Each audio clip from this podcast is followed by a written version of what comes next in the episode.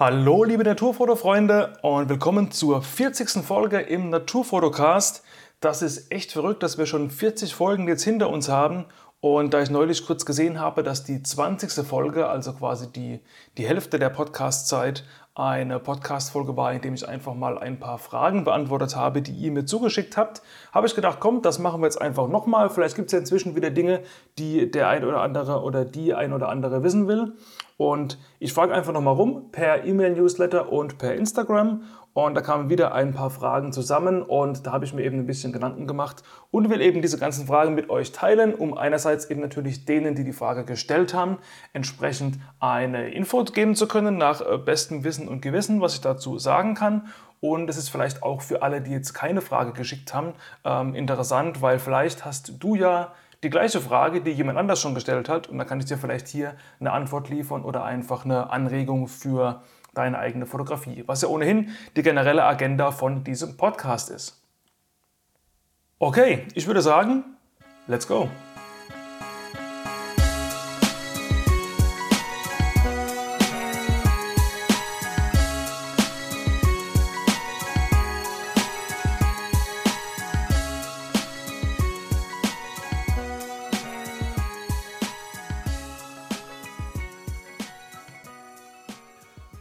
Okay, dann gehen wir doch direkt mal rein. Ich muss mal hier meine Notizen aufmachen und mal schauen. Ich habe mir alles hier zusammengeschrieben, was ihr alles geschickt habt. Ähm, das passt doch ganz gut zum Anfang. Christina fragt, welche Projekte stehen dieses Jahr bei dir an? Das ist äh, aus fotografischer Sicht äh, gar nicht so einfach zu beantworten, weil wir haben ja immer noch äh, Lockdown zum Zeitpunkt der Aufnahme dieser Folge. Ich hoffe sehr, dass das zum Zeitpunkt der Ausstrahlung oder wann auch immer du das hören wirst, nicht mehr der Fall ist. Aber im Moment ist ja das Problem klar. Man kann rausgehen, man kann fotografieren. Die Natur ist ja immer noch frei zugänglich, zum Glück. Aber man kann eben nirgends irgendwie mal ein paar Tage wegfahren, weil man kann ja nirgends übernachten, weil alle Übernachtungsmöglichkeiten sind ja nicht möglich. Also sowohl Inland wie Ausland. Ähm, große Reisen geht irgendwie nicht. Natürlich kann man vor der Haustür fotografieren. Da ist ein Projekt, um auf die Frage zurückzukommen, dass ich dieses Jahr ähm, ein bisschen verstärkt angehen werde. Ich habe ähm, nicht allzu weit hier von meinem Wohnort endlich einen ganz guten ähm, Eisvogelspot gefunden und habe da auch schon ein paar ganz coole Bilder gemacht. Wer mir bei Instagram folgt, Kellerfoto, der hat vielleicht das ein oder andere schon gesehen. Und da werde ich bestimmt das öfters mal hinfahren und versuchen auch mal ein paar coole Eisvogelshots zu kriegen. Vielleicht auch mal ein bisschen mehr als nur die Standardbilder, sprich Eisvogel auf schönem Ast vor schönem Hintergrund mit gutem Licht, wie er einfach da sitzt und guckt, sondern vielleicht auch mal ein paar Actionbilder, wenn er irgendwie Flügel offen hat, Anflug, Abflug, alles sehr schwierig. Da hat auch jemand anderes noch eine Frage gestellt, da kann ich später auch nochmal drauf eingehen, auf äh, Eisvogelfotografie und die Probleme dabei. Aber das ist so ein heimisches Projekt, das ich mal angehen werde. Ansonsten, wie gesagt, habe ich durchaus schon Planungen, auch ein paar Sachen gebucht, aber das steht und fällt eben alles mit Corona, ob ich da eben ähm, hinfahren kann oder eben nicht. Also was zum Beispiel eine Agenda wäre, ist eben der Westerhever Leuchtturm in der Nähe von St. Peter-Ording an der Nordseeküste. Da habe ich ja letztes Jahr bereits eine kleine Tour machen können, was selbst mit Corona damals noch möglich war. Und da habe ich ja coole Bilder gemacht von einer riesengroßen Sonne, wie sie eben genau hinter diesem Leuchtturm untergeht. Und ich habe hier und da an der einen oder anderen Stelle bestimmt schon mal erwähnt, dass ich eben genau dieses Bild nochmal gerne machen würde, aber mit einem riesengroßen Mond anstatt einer riesengroßen Sonne dahinter. Und im Gegensatz zum Sonnenuntergang, der im Grunde fast jeden Tag dort möglich ist, geht das mit einem Vollmond, der eben hinter dem Turm steht, nur an sehr wenigen Tagen im Jahr. Und meistens nur für einen Tag. Ganz selten ist es mal so, dass es ein, zwei, einmal im Jahr sogar drei Tage nacheinander funktioniert und da habe ich mir schon entsprechend ähm, Zeit freigeschaufelt, um eben genau zu der Zeit dahin zu fahren, um eben drei Tage nacheinander die Möglichkeit zu haben, eben diesen Shot zu machen. Weil ich muss A, eine Position haben, wo ich sehr weit wegstehe vom Leuchtturm, dass ich eben mit dem Teleobjektiv reinzoomen kann und dass dann der Mond entsprechend im Verhältnis zum Leuchtturm auch entsprechend riesig aussieht. Und ich muss natürlich B, das entsprechende Wetter haben. Das kann ich nicht vorherplanen. Da muss ich einfach Glück haben, wenn ich vor Ort bin. Ich muss C natürlich einen Aufnahmewinkel haben, wo der Mond auch tatsächlich untergeht. Und D, der Mond muss entsprechend voll sein. Ich könnte natürlich auch einen Halbmond dahinter stellen, aber ich will eben einen fetten Vollmond haben. Vollmond ist ja auch nur einmal im Jahr, ähm, einmal im Jahr sage ich schon, einmal im Monat. Und dann muss es eben auch noch von der Uhrzeit ungefähr so passen, dass dann, wenn der Mond eben auf oder untergeht, hinter dem Leuchtturm, dass dann eben auch noch goldene oder blaue Stunde ist, dass ich eben nicht mitten am Tag das Bild mache, weil dann sieht es entsprechend nichts aus und mitten in der Nacht, wenn alles andere außenrum, die ganze Szenerie stockdunkel ist, sieht es ja auch nichts aus. Also du merkst schon, das sind ganz, ganz viele Punkte. Ähm, vielleicht auch ganz generell für dich vielleicht eine, eine, interessante Info, wenn du eben solche Shots planst und sagst, ey, ich will mal den Mond irgendwie hinter den Turm stellen oder hinter den Baum oder über den Hügel. Da gibt es so viele Dinge, die man beachten muss. Und da gibt es eben eine coole App dazu, erwähne ich ganz mal kurz am Rande, die heißt Photopills und damit kann man solche Sachen planen. Da will ich jetzt gar nicht groß drüber reden. Wenn dich das interessiert und du da noch nicht so viel ähm, Know-how hast, dann schau einfach mal in meinen YouTube-Kanal rein, einfach mal Jochen Keller bei YouTube suchen. Da gibt es eine ganze Playlist rund um das Thema Fotopills und eben wie man mithilfe dieser App eben solche Shots planen kann, wo eben eine Sonne oder ein Mond hinter einem Objekt steht und wo man eben genau daheim auf dem Sofa ausrechnen kann, wie das funktioniert. Also, lange Rede, kurzer Sinn. Riesenfetter Vollmond hinter dem Westerhefer Leuchtturm, das ist meine Agenda. Ich werde euch jetzt, ähm, auch wenn ich sehr gerne ähm, viele Tipps teile, ich werde euch nicht verraten, wann ich da hinfahren will. Ähm, vielleicht findet ja der eine oder andere mit ein bisschen Fotopilz-Recherche auch raus, wann sich das lohnt. Und äh, vielleicht sieht man sich ja sogar dort, wenn es Corona eben zulässt. Ansonsten ähm, habe ich wirklich jetzt wenig konkrete ähm, Projekte, die ich geplant habe. Ich werde es einfach irgendwie mal so auf mich zukommen lassen. Normalerweise plane ich ein bisschen mehr, aber wirklich konkret steht nicht viel an. Ich habe angefangen mit, ich muss jetzt echt mal überlegen, ob ich das sage. Ja, ich sage es jetzt. Dann verpflichte ich mich einfach mal hier äh, öffentlich so ein bisschen, indem ich ein bisschen Ablieferungsdruck mache, wenn jetzt hier ein paar Leute das hören, dass ich dann auch wirklich durchziehe. Ich würde gerne so einen kleinen Drohnenfilm machen, einfach so Naturaufnahmen aus der Luft, bisschen irgendwie über Berge, Täler, Wiesen, Flüsse fliegen und das dann irgendwie zu einem geilen, epischen Soundtrack zusammenschneiden. Das ist so die, die, die Wunschvorstellung, die ich so ein bisschen im Kopf habe. Ich habe jetzt schon ein bisschen was gefilmt. Ist natürlich schwierig, ähm, das irgendwie einzugrenzen. Ja, will ich jetzt irgendwie den Pfälzer Wald dokumentieren oder den Schwarzwald oder die Stadt. Ja, ich kann ja nicht andauernd irgendwo hinfahren, um andauernd Aufnahmen zu machen. Man kann auch nicht überall fliegen, das ist ja alles reglementiert. In der Stadt kann ich gar nicht fliegen und so weiter. Und ich habe mir jetzt einfach überlegt, als einfach kleines äh, Fun-Projekt, vier Jahreszeiten, Natur in Süd- und Südwestdeutschland einfach da irgendwie ein bisschen filmen. Ich habe jetzt in der letzten Zeit, wo es ähm, krass geschneit hat, Schwäbische Alb, Schwarzwald, auch hier in der Gegend, ähm, schon mal ein paar Aufnahmen gemacht, dass ich einfach so ein bisschen was für den Winter habe. Und eben Frühling, Sommer, Herbst werde ich auch nochmal ähm, ein bisschen losziehen und hier und da mal ein bisschen rumfliegen. Und dann, wenn es denn klappt, wenn genug Material zusammenkommt, dann da vielleicht einen kleinen Film draus schneiden. Und äh, den gibt es dann natürlich auch auf meinem YouTube-Kanal. Also so ein Drohnenfilm ist auch so mein Projekt. Und ja, einfach mal schauen, was da rauskommt. Aber unabhängig von all der Fotografie, das allergrößte Projekt, ähm, was dieses Jahr und ähm, ja, auch die allernächsten Jahre Priorität hat, ähm, wird was ganz anderes sein, was mein Leben auch ein bisschen auf den Kopf stellen wird, was aber eine ganz äh, schöne und äh, tolle Sache ist. Denn es gibt äh, Nachwuchs im Hause Keller und ich werde tatsächlich im Sommer werde ich Vater. Und ey, das, das, das fühlt sich irgendwie voll weird an, das, das so auszusprechen, weil du, du sprichst ja natürlich hier mit, mit äh, Freunden, Familien drüber, aber das irgendwie so äh, rauszulabern, ich werde Vater, ey, der Satz klingt echt weird irgendwie. Klingt irgendwie komisch, irgendwie gut.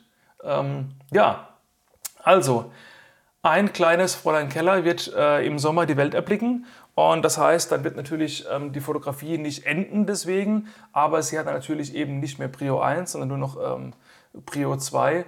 Und äh, da werde ich natürlich erstmal ganz viel Zeit mit äh, meiner Familie verbringen und ähm, das alles genießen und äh, neu erforschen.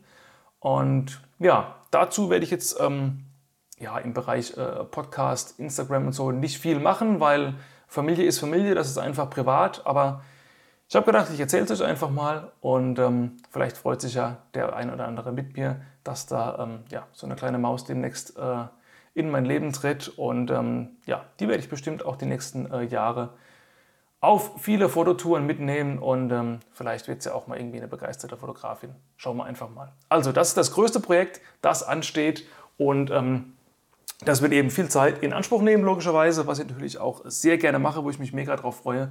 Und deswegen unter anderem auch gar nicht so viele konkrete Fotoprojekte. Ähm, der Sommer wird erstmal der Kleinen gehören der Rest natürlich auch, aber gerade wenn es im Herbst natürlich wieder an die schönen Herbstfarben geht, dann will ich eben auch wieder fotografisch ein bisschen mehr durchstarten. Alright, so, jetzt habe ich dazu schon recht viel geredet. Jetzt muss ich wirklich mal ein bisschen hier Speed machen, sonst wird die Folge ewig. Gehen wir weiter in weitere Fragen. Hans-Jürgen hat mir zwei Fragen geschickt. Ähm, ich lese einfach mal so grob vor, was er schreibt. Ähm, danke Hans-Jürgen für deine Fragen. Die erste Frage, ich fotografiere mit äh, Canon-Kameras. Wenn ich in den Sucher sehe, ist mir entweder meine Nase, in Klammer ganz normale Größe, im Weg oder ich muss meinen Kopf unbequem schief halten. Ich habe mir schon eine große Augenmuschel gekauft, die sich über die Seite des Auges in Richtung Schläfe formt. Dies hat nicht entscheidend weitergeholfen. Ist dir bekannt, ob es Verlängerungen gibt, die zwischen der Kamera und der aufsteckbaren Augenmuschel gesteckt werden können, zwischen Auge und Kamerarückseite, um das zu verlängern? Boah, das ist eine gute Frage. Ähm, ich würde jetzt mal sagen, dass meine Nase jetzt auch eine ganz normale Größe hat. Und ähm, ja, natürlich ist es hier und da ein bisschen nervig, aber ich hatte es jetzt nie als Problem empfunden. Aber gut, um äh, da ein bisschen auszuhelfen, ich habe persönlich ähm, kein äh, Tool oder kein Gerät, was ich mal hatte oder noch besitze, was ich da wirklich aus, aus eigener Erfahrung empfehlen kann. Ähm, was natürlich gerade bei bodennahen Aufnahmen hilft, ist ein Winkelsucher. Das ist quasi so ein L-Winkel, den man äh, reinsteckt und mit dem man dann quasi, ähm, wenn man am Boden liegt, eben nicht in die Genickstarre verfällt, sondern quasi den Hals lang machen kann und quasi von oben quasi in seinen Sucher reinguckt. Da hat man ein bisschen eine Verlängerung, wenn man eben bodennah fotografiert. Das löst vielleicht auch das Nasenproblem. Natürlich in den allermeisten Fotosituationen, wo man eben nicht unbedingt auf dem Boden rumliegt, löst das natürlich gar nichts.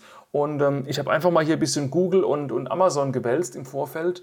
Und da gibt es schon ähm, manche Augenmuscheln, die quasi so ein bisschen weiter hinten rausstehen, um einfach ein bisschen den, den Raum zu verlängern. Aber das ist wirklich Trial and Error. Also bestell dir mal irgendwie ein, zwei, wenn du irgendwie bei, bei Amazon und Co., Ebay was findest und wirklich ausprobieren, weil ich kann dir jetzt ähm, eben aus eigener Erfahrung nicht sagen, ähm, ob es da irgendwas gibt, was gut ist. Also es gibt anscheinend ähm, Produkte in dem Bereich, aber eben ich kann die Hand dafür nicht ins Feuer legen, weil ich es eben nicht selber benutzt habe. Also da ähm, muss ich leider auf eigene Recherchen verweisen.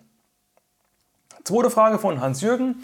Ich habe mir vor einiger Zeit ein gebrauchtes Sigma Blende 2.8 120 bis 300 mm der wohl ersten Baureihe angeschafft. Ein tolles Objektiv.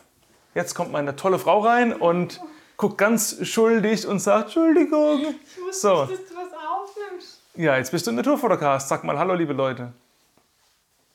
Was gibt's, mein Schatz? Ich schneide es nachher raus. So, um dieses kleine Outtake mal hier abzuschließen, ähm, zurück zur Frage. Ich habe mir vor einiger Zeit ein gebrauchtes Sigma 2.8 120 bis 300 mm der wohl ersten Baureihe angeschafft. Tolles Objektiv, allerdings funktioniert der Autofokus ähm, hin und wieder nicht so wirklich gut. Könnte dies darin liegen, dass das Objektiv vielleicht nicht so richtig für Digitalkameras geeignet ist oder könnte das Objektiv einen Defekt haben, der sich nur gelegentlich auswirkt, also etwa bei jeder fünften, zehnten oder fünfzehnten Aufnahme. Hinzufügen muss ich noch, dass die Fehlfunktion nicht im gleichen Aufnahmeabstand eintritt, sondern eben nur ab und zu. Okay, das Objektiv, das du ansprichst, Hans-Jürgen, kenne ich nicht persönlich aus eigener Handhabung, deswegen ähm, kann ich da jetzt nicht irgendwie sagen, okay, das Problem hatte ich auch schon mal oder so. Ähm, ja, es könnte einen Defekt haben, das kann sein. Vielleicht ist es einfach in die Jahre gekommen. Vielleicht ist einfach der Fokusmotor eben nicht mehr so agil oder gut funktionieren, dass es eben ab und zu mal einen Aussetzer hat. Wenn das eben ein altes Objektiv ist, kann natürlich sein, dass das ähm, äh, mit der modernen Kamera irgendwie nicht so gut zusammen harmoniert. Also alle möglichen Lösungen oder, oder Problemursachen, die du äh, darstellst, können alle sein. Vielleicht ist es ja aber auch nach wie vor gut und man hat eben einfach eine gewisse ähm, ja, Fehlertoleranz bei seiner Fotografie. Also ich habe auch Objektive, die alle super gut sind und, und funktionieren, aber nicht jedes Bild ist scharf. Ja, mal äh, setze ich den Fokus irgendwie selber falsch, mal habe ich eine Reihenaufnahme und der Fokus sitzt eben nur bei äh, sechs Bildern statt bei zehn Bildern. Also auch das kann irgendwie sein, dass je nachdem, was du damit fotografierst, ähm, Klar, wenn du schnelle fliegende Vögel fotografierst, zum Beispiel damit, ähm, oder irgendwie äh, Bilder mit ganz viel Bewegung drin, wo du eben ganz schnell nachführen musst und so weiter, da ist es eigentlich ganz normal oder oft der Fall, dass es eben nicht äh, 100% jedes Bild ähm, scharf ist. Ähm, da würde ich einfach wirklich mal, hast du vielleicht schon gemacht, einfach mal testen mit einem stationären Objekt. Ähm, Kamera mit dem Objektiv auf Stativ stellen, irgendwie zu Hause, keine Ahnung, eine Lautsprecherbox anfokussieren oder einen Blumentopf oder irgendwas und einfach mal irgendwie ein paar Bilder raushauen. Und ähm, dann einfach mal probieren, ob das irgendwie wirklich andauernd ist oder wirklich nur, wenn du irgendwie ganz schnelle Bewegungen damit machst. Weil eben alte Objektive haben vielleicht Objektivmotoren drin, die nicht mehr die schnellsten sind und eben bei schnellen Bewegungen kann vielleicht sein, dass die da irgendwie nicht mehr ganz so äh, super anspringen. Das könnte sein. Also ich hoffe, das hilft irgendwie, was ich da jetzt erzählt habe. Ähm, okay. Nächste Frage von Erich. Da geht es jetzt um die Eisvögel. Er sagt, ich habe jetzt schon viele Fotos vom Eisvogel gemacht, meistens sitzend, auch schon mal im Flug. Ich möchte so gerne ein Foto vom Eisvogel, wo er gerade ins Wasser eintaucht oder gerade mit einem Fisch im Schnabel auftaucht. Aber 99,9% der Bilder sind nicht so scharf, wie ich sie gerne hätte. Das Problem kennst du sicher auch. Ja, kenne ich. Um den Eisvogel formatfüllend abzulichten, arbeite ich mit einer APS-C-Kamera und einem 400 mm Zoom. Wenn ich den Vogel auf einem Ast anvisiere, kann ich scharf stellen. Wenn er dann ins Wasser einsticht und dies geht in Sekundenbruchteilen, verliere ich ihn aus dem Sucher. Wenn ich ihn dann zufällig wieder auftauchen sehe, kann der Autofokus gar nicht so schnell reagieren. Natürlich stelle ich die Kamera auf schnellste Serienverfolgung mit einer Belichtungszeit von einer Tausendstel oder einer Zweitausendstel Sekunde. Ja, Erich, willkommen im Club. Dieses ähm, Problem habe ich natürlich auch und ich behaupte, das hat einfach jeder, denn ähm, das ist einfach wirklich, ähm, egal wie schnell du reagierst und wie schnell deine Kamera ist, der Eisvogel ist einfach schneller.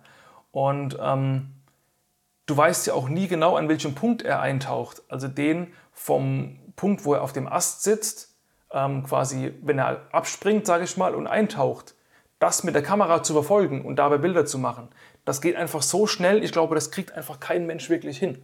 Vielleicht gibt es ein paar Überprofis, die das irgendwie hinkriegen, aber das ist extrem schwierig, weil er eben so super schnell ist. Und ähm, du weißt ja auch nie, wo er eintaucht. Und wenn er wieder rauskommt, weißt du auch nie, wo er wieder auftaucht. Das ist meistens ungefähr da, wo er rein ist. Aber auch da kann ein bisschen ähm, Spielraum nach links, rechts, vorne, hinten sein. Und eben, es ist genau wie du sagst, der Autofokus kann einfach in der Regel bei dieser Action, die wirklich in Sekundenbruchteilen stattfindet, eben nicht wirklich so schnell greifen, dass man eben den Ausvogel genau dann, wenn er aus dem Wasser rauskommt, wieder einfängt. Also das mit viel, viel ähm, Trial and Error wird das vielleicht funktionieren, aber ich glaube nicht, dass, das, ähm, dass man das irgendwie jedes Mal hinkriegt oder so. Was man da machen kann, man kann eben zum Beispiel auf eine bestimmte Stelle im Wasser vorfokussieren und wenn er dann eben runterkommt, ähm, eben vorher auf manuell Fokus stellen und dann, wenn er eben eintaucht, abballern. Aber das ist natürlich auch eine riesengroße Fehlerstreuung, weil der müsste wirklich genau an dem kleinen Punkt, den du anfokussiert hast, ein tauchen. Und dass er das macht, da kannst du wahrscheinlich auch lange warten. Ähm, man könnte auch irgendwie mit der Lichtschranke arbeiten, die müsste man dann irgendwie aber in diesem See äh, installieren, was auch sehr umständlich ist. Also ich habe kein Patentrezept, außer den Tipp, dass eine 2000, eine 2000 Sekunde vielleicht sogar noch ein bisschen zu langsam ist, vielleicht eher auf eine 4000 gehen. Und dann muss man einfach wirklich rumprobieren. Also dass man da jetzt irgendwie ein, ein kameratechnisches ähm, Universalanleitung äh, liefern kann, von wegen, wie schafft man das, den äh, ins Wasser einstechenden oder wieder raustauchenden Eisvogel äh, immer schön scharf zu kriegen. Das kann ich dir nicht liefern. Ich behaupte einfach mal, das kann sonst auch keiner. Eben, das ist eine Action, die so unfassbar schnell abgeht. Da muss man einfach irgendwie Glück haben und probieren und eben am ehesten vielleicht noch mit ähm, manuell vorfokussieren arbeiten. Äh, gerade um eben den Abflug zu erwischen. Wenn er auf dem Ast sitzt, kannst du den Ast vorfokussieren oder den Eisvogel, wenn er drauf sitzt, ähm, dann den Fokus auf manuell stellen, vielleicht mit einem Fernauslöser arbeiten, dass du quasi aus der Hosentasche raus ähm, abdrücken kannst und eben in dem Moment, wo Anstalt macht, abzufliegen, einfach mal abballern und äh, Serienbilder raushauen und ähm, vielleicht erwischst du ja den Abflug und dann wirklich aber eine Zweitausendstel mindestens oder eher noch geringer die Verschlusszeit einstellen, dass das eben auch funktioniert. Jo, anderes Thema. Markus fragt, hast du den Drohnenführerschein schon gemacht? Ähm, ja, habe ich gemacht, beziehungsweise konkret gemacht habe ich für meine Drohne den Kenntnisnachweis Kategorie A1, A3, den ich ja machen äh, muss seit 2021, als die neue EU-Drohnenverordnung nun in Kraft ist. Wenn man sich, wovon ich einfach mal ausgehe, wenn man sich eine Drohne anschafft, ähm, ohnehin vorher schon einmal mit dem Thema beschäftigt hat. Ja, wo darf man fliegen? Äh, wie funktioniert das Gerät? Was muss man beachten? Wie macht man eine Notlandung? Ähm, wie kann man die zurückholen? Welche Gebiete darf man irgendwie wie umfliegen und wann nicht und überhaupt? Dann ist das, denke ich mal, gar nicht mehr so schwer, diese Prüfung zu bestehen. Ähm, ich werde in den Show Notes bzw. der Beschreibung zur Folge mal ein Video verlinken von so einem Drohnen-Info-Kanal. Ähm, für alle, die sich wirklich konkret dafür interessieren, ähm, da könnt ihr das nochmal anschauen, wie das funktioniert genau mit dieser Prüfung und so weiter. Der Typ erklärt das richtig gut weil ähm, ich denke, die Minderheit von euch, die jetzt hier zuhört, ähm, wird selber Drohne fliegen. Deswegen äh, würde ich jetzt hier ungern ähm, ewig lang drüber schwadronieren. Es gibt ja auch schon eine Folge zum Thema erste Erfahrung als Drohnenpilot vor nicht allzu langer Zeit in diesem Podcast. Also wenn dich das Thema interessiert, gerne auch mal die anhören. Was ich sagen kann ist, ähm, inhaltlich ist das nicht so schwer, diese Prüfung zu machen. Die kann man derzeit nach derzeitigem Stand noch kostenfrei beim Luftfahrtbundesamt machen. Ich hau gerne mal den Link entsprechend rein, wo man zu diesem Portal kommt. Man muss sich entsprechend registrieren. Und der Witz ist eigentlich, ähm, die Prüfung A kostet sie nichts, B kann man erstmal kostenlos ein, ein Training machen. Das geht quasi alles mit äh, Multiple-Choice-Fragen, so Wer will Millionär-Prinzip. Das kann man so oft machen, wie man will. Da kann man sich für die Prüfung anmelden und die kann man auch, Stand jetzt, so oft versemmeln, wie man will. Also du hast eigentlich null Risiko und kannst im Grunde einfach das Ding so lange machen, bis du irgendwann mal deine ähm, volle Punktzahl hast, beziehungsweise deine, ich glaube, 70 Prozent, die äh, richtig sein müssen. Natürlich macht es Sinn, sich mit all diesen Regularien, die es da gibt, auseinanderzusetzen, weil du brauchst das wirklich in der täglichen Flugpraxis. Also da so komplett ignorant ranzugehen und sagen, komm, ich klicke einfach so lange willenlos da drin rum, bis es irgendwie schon stimmt. Ähm, das wäre ja auch dumm. Also da, da hast du ja selber nichts gewonnen. Aber eben, man kann durchaus oft durchfallen, von daher ist es ziemlich easy. Ich habe es im ersten Anlauf gepackt, ähm, weil ich schon ein bisschen Vorwissen hatte und also ich denke, dann packen es andere auch. Also so schwer ist das alles nicht. Von daher, wie gesagt, guckt euch das Video an, beziehungsweise hört euch die Folge an und dann könnt ihr das, ähm, denke ich mal, wenn ihr selber Drohnenpiloten seid, ähm, auch ganz gut hinkriegen. Also ist nicht so wild. Ähm, die kochen auch noch mit Wasser, von daher, ich würde sagen, äh, recht easy going. Die Show Notes zur Podcast-Folge gilt natürlich für alle Folgen. Ähm, findet ihr übrigens immer auf meiner Homepage kellerfoto.de slash podcast und da gibt es eben die, ähm, die Vorschaubilder zu jeder Folge. Und wenn ihr da einfach auf das entsprechende Bild draufklickt, dann kommt ihr in die Show Notes. Das ist quasi eine kurze Inhaltsangabe zu jeder Podcast-Folge, wie es auch in der Beschreibung bei Spotify oder iTunes oder wo auch immer du jetzt gerade bist und die Folge hörst, zu sehen ist. Und das sind eben die ganzen Links, die eben in der Folge angesprochen wurden, ähm, auch nochmal drin, wenn du eben später darauf zugreifen willst und gerade nicht in deiner Podcast-App drin bist. Das nur so am Rande. Weiter geht's. Johann hat mich gefragt, mich würde interessieren, ob es bei Photopilz eine Möglichkeit gibt, ohne Planung sozusagen direkt am Handy zu sehen, ob die Sonne vom aktuellen Standort aus gesehen zum Beispiel hinter einem gewissen Baum oder Gebäude untergeht. Man kann nicht überall den Planer benutzen und möchte manchmal spontan auf einem Berg oder Hügel sehen, ob sich das lohnt, auf den Sonnenuntergang zu warten. Ganz kurz vorab, ähm, für die, die zuhören und sagen, hä, Photopilz, was ist das? Photopilz ist ähm, habe ich vorhin schon erwähnt, bei der Westerhefer-Geschichte eben eine App, mit der man äh, Sonnen- und Mondstand in Relation auf den eigenen Standort und die Kameraperspektive planen kann. Wie gesagt, bei YouTube reinschauen, wenn du da mehr Know-how haben willst. Ganz kurz, um die Frage vom Johann zu beantworten. Ja, das geht. Photopilz hat nämlich eine Augmented Reality Funktion, also eine virtuelle Realität. Wenn du im Planer bist, kannst du ähm, Unten in der Fußleiste gibt es verschiedene Buttons und da gibt es einen Button, der heißt AR, beziehungsweise für Astroplanungen auch Nacht-AR.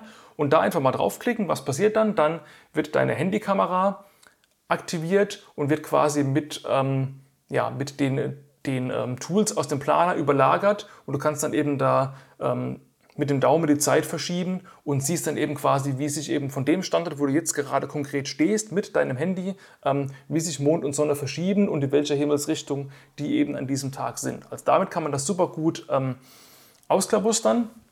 Ich habe das auch gezeigt in meinem Video in der ähm, YouTube-Tutorial-Reihe Photopills verstehen. Ich weiß gerade nicht, welche Nummer von den Videos das ist. Das ist das Video ähm, mit dem Planbeispiel ähm, Vollmond hinter Kirche stellen. Da spul mal ziemlich ans Ende. Da zeige ich das kurz, ähm, wie man das mit dieser ähm, Augmented Reality Ansicht nochmal ähm, vor Ort verifizieren kann. Also ich denke, damit kann man schon mal ganz gut arbeiten. Nächste Frage von Oliver, beziehungsweise zwei Fragen. Danke, Oliver, für auch deine Fragen. Er fragt, hast du eine konkrete Empfehlung für ein, in Klammer ein Mann, Klammer zu, Tarnzelt, welches man sich aktuell kaufen kann? Leider habe ich dazu keine Empfehlung. Ich hatte selber mal eins, das war aber scheiße, das habe ich wieder verkauft und ich bin eigentlich seitdem selber auf der Suche nach einem guten Tarnzelt. Ähm, von der Erfahrung her, weswegen ich meins verkauft habe, kann ich sagen, meins war quasi wie so ein ähm, Tipi-Indianerzelt, also sprich, das war sehr hoch, da konnte man sogar stehen da drin, hatte aber kein Ausguckfenster ähm, auf Bodenhöhe. Und oft ist ja so, dass man im Tarnzelt eher bodennah fotografiert, entweder hockt man auf dem Stuhl da drin oder liegt vielleicht sogar drin. Ähm, da würde ich ähm, ja, darauf verweisen müssen, das Internet zu durchforsten, beziehungsweise ähm, andere Fotografen zu fragen, ähm, alle, die zuhören, vielleicht könnt ihr ja einfach mal, wenn ihr ein cooles Tarnnetz, ähm, Tarnnetz sage ich schon, Tarnzelt habt, ähm, schreibt mir doch einfach mal und ein paar Antworten reinkommen, kann ich das ähm, vielleicht in einer der nächsten Podcast-Folgen, wie am Anfang im Intro, nochmal kurz erwähnen und ergänzen. Aber ich habe selber aktuell keins und jetzt irgendwelche Internet-Reviews vorlesen, das wäre Quatsch, weil ich kann nur das empfehlen, ähm, was ich selber benutzt habe. Also sorry Oliver, kann ich leider nicht weiterhelfen. Zweite Frage vom Oliver, ob ich eine konkrete Empfehlung habe zur Dämpfung des Verschlussgeräuschs einer DSLR in der Praxis. Bei ihm ist es konkret die Canon 7D Mark II. Die habe ich ja auch. Ähm, ja, die rattert schon durchaus recht laut, aber mal mit einer 1DX vergleichen, die rattert noch wesentlich lauter. Ähm, das mal nur so am Rande.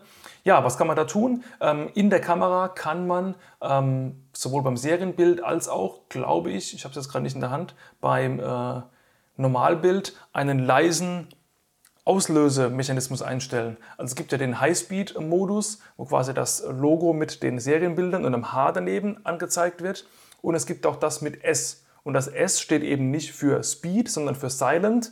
Und das bewirkt quasi, dass das Auslösegeräusch in der Kamera gedämpft wird, hat aber den Nachteil, dass dann das Serienbild eben nicht ganz so schnell ist wie im Highspeed-Modus. Dann haut sie eben keine 10 Bilder raus, sondern eben entsprechend ein paar weniger. Aber damit kann man sich schon mal ganz gut behelfen. Ähm, ja, ansonsten außer irgendwie Schal drum äh, machen oder so, fällt mir da jetzt leider auch nicht viel ein. Also ich habe es bisher auch noch nicht hingekriegt, das irgendwie äh, signifikant leiser zu machen. Ähm, von daher muss man es wirklich, keine Ahnung, in Schaumstoff einwickeln oder so, aber dann kann man natürlich nicht mehr gut fotografieren. Ähm, das ist ja auch irgendwo Quatsch. Ähm, ja, also wie gesagt, Olli, probier das mal mit dem ähm, Silent Mode aus, wenn du das nicht ohnehin schon kennst. Ähm, das ist vielleicht eine ganz gute Hilfe dazu.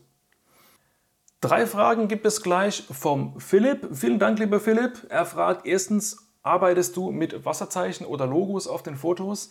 Auf deinem Instagram sehe ich keine. Hast du Tipps, wo man solche erstellen kann und wie man sie dann auf dem Foto integriert? Richtig gesehen, ich habe keine Wasserzeichen oder Logos bei mir auf den Bildern. Habe ich tatsächlich mal überlegt, ob ich das machen soll, aber ich sehe jetzt den Mehrwert äh, da drin jetzt nicht so sehr. Ähm, wenn das irgendwie auf meiner Homepage, meinem Instagram zu sehen ist, weiß man ja ohnehin, von wem es ist. Ähm, ja, finde ich, braucht man jetzt nicht unbedingt, aber gut, manche machen das gern, sollen es machen, ähm, spreche ich auch nicht dagegen. Ähm, wie kann man die erstellen? Ja, erstellen kann man die auf vielerlei Hinsicht, zum Beispiel in Photoshop äh, braucht man eben rudimentäre Photoshop-Kenntnisse oder man fragt eben jemand, wenn man diese Kenntnisse nicht hat, der sie eben hat, der es kann, vielleicht irgendwie ein Grafiker oder so, wenn man ein bisschen was Professionelleres will. Wenn man es ganz einfach haben will, dann geht es auch in Lightroom selber, wenn du mit Lightroom arbeitest. Im Exportmodul von Lightroom kann man eben einstellen, ob beim Exportieren des Bildes ein Wasserzeichen angewendet wird. Und da gibt es dann auch ein entsprechendes Menü, wo man das Wasserzeichen entsprechend ähm, erstellen und modifizieren kann. Ähm, da kann man irgendwie, ich glaube, den Text einstellen. Ähm, soll der links oben, rechts unten oder in der Mitte sein? Wie groß soll der sein? Was soll da stehen? Welche Schriftart? Man kann auch Grafiken, die man eben vorher extern erstellt hat, da einbetten und dann entsprechend positionieren. Und und das funktioniert ganz gut direkt in Lightroom. Wie es in anderer Software wie Lumina, Capture One oder so ist, weiß ich nicht. Ich würde empfehlen, ähm, das allwissende YouTube mal zu befragen und da gibt es bestimmt irgendwo ein Video, wo jemand das erklärt. Also im Programm geht das. Man kann das natürlich auch in Photoshop machen indem man einfach sein fertig exportiertes Bild da reinzieht, eine zweite Ebene erstellt, ähm, sein Logo auf diese zweite Ebene legt, am besten natürlich mit einem transparenten Hintergrund, dann entsprechend positioniert und das ganze Bild wieder fertig raus exportiert. Ich weiß natürlich nicht, Philipp, ähm, wie äh, groß oder stark deine Photoshop-Kenntnisse sind. Ähm, sowas ist recht einfach, aber klar, das ist ähm, für jemanden, der Photoshop vielleicht noch nie gesehen hat, vielleicht auch nicht so einfach. Aber eben YouTube-Tutorials angucken, es ist wirklich nicht schwer. Also da wirst du bestimmt auch äh, dahinter kommen. Überlege dir vielleicht vorher nur, okay, wie soll das Wasserzeichen-Logo aussehen und vielleicht nochmal einen Schritt vorher, ähm, brauche ich es überhaupt? Ja, was ist der Mehrwert davon? Ähm, will ich meine Bilder irgendwo äh, extern ausstellen, weil Leute eben nicht sofort das mit meinem Account, meinem Namen verbinden? Ansonsten finde ich, macht es irgendwie nicht so viel Sinn. Könnte vielleicht manchen Leuten sogar als arrogant herkommen, von wegen, ach, der muss auf jedem Bild irgendwie seinen Namen reinschreiben, äh, ist der jetzt der mega Vollprofi oder so. Finde ich persönlich jetzt nicht. Ich finde Wasserzeichen völlig legitim, aber gibt vielleicht auch Leute, die so denken. Also vielleicht erstmal grundlegend überlegen, brauche ich das und dann irgendwie loslegen. Alright, zweite Frage von Philipp. Können vom Format her alle Fotos auf Instagram geuploadet werden, RAWs, JPEGs etc.? Meines Wissens können keine RAWs hochgeladen werden. Es muss ein JPEG sein, das man dort hochladen kann. Instagram empfiehlt eine maximale ähm, lange Kante des Bildes von 2048 Pixel. Dementsprechend exportiere ich meine Fotos auch immer so aus Lightroom raus und schärfe sie entsprechend nach, dass sie für ähm, eine Ansicht auf dem Bildschirm entsprechend gut aussehen. Äh, ganz kurzer Werbeeinschub. In meinem Videokurs Zeitsparen in Lightroom habe ich auch ein Video drin, ein kleines Modul, wo ich eben diesen Exportdialog nochmal aufdrösele und ähm, auch da erkläre, wie ich eben Bilder für Social Media schärfe. Also da auch gerne mal auf meiner Homepage kellerfoto.de vorbeischauen, falls dich dieser Videokurs interessiert. Da gibt es noch viele andere Sachen außerdem, aber das ist nur am Rande. Also RAWs hochladen bei Instagram geht nicht. Aber ganz ehrlich, warum sollte man auch RAWs hochladen wollen? Du willst ja dort deine besten Bilder, dein Portfolio präsentieren. Und das sind ja in der Regel keine Rohaufnahmen aus der Kamera, sondern irgendwo schon ein Stück weit mehr oder weniger bearbeitete, optimierte Bilder. Also das geht nicht. Die nächste Frage schließt genau da an, wie sieht es aus bei Hoch- und Querformat in Bezug auf Randeinschränkungen? Kann es da zum Beispiel passieren, dass bei einem Vogel, welcher formatfüllend auf dem Foto ist, durch Insta der Schnabel abgezwackt wird? Bei Querformatbildern hat man da in der Regel keine Probleme. Also man kann zum Beispiel ähm, auch 16 zu 9 Bilder formatfüllend bei Instagram reinmachen, oder dass, ohne dass da links und rechts irgendwas abgeschnippelt wird. Man hat eher ein Problem bei Hochkantbildern, denn ähm, vom Seitenverhältnis her sind die allermeisten Bilder, die man aus der Kamera macht, ähm, in einem 3 zu 2 Seitenverhältnis. Und Instagram erlaubt im Hochformat aber nur ein 4 zu 5 Seitenverhältnis. Das ist ähm, ein bisschen weniger rechteckig und ein bisschen mehr ins Quadratische gehen. Das sage ich jetzt mal so äh, ganz amateurhaft. Das heißt, ein 3 zu 2 Bild als Hochkantbild bei Instagram hochladen, da wird man schon ähm, in dem Fotoeditor, bevor man auf Posten drückt, wird man schon sehen, man muss das eben entweder ein bisschen hoch oder ein bisschen runterschieben, dass es eben in diesen vorgegebenen Bilderrahmen von Instagram reinpasst. Und da wird man wohl oder übel oben oder unten ein Stückchen abschneiden müssen. Nervt mich persönlich auch, weil ich viele Hochkantbilder habe.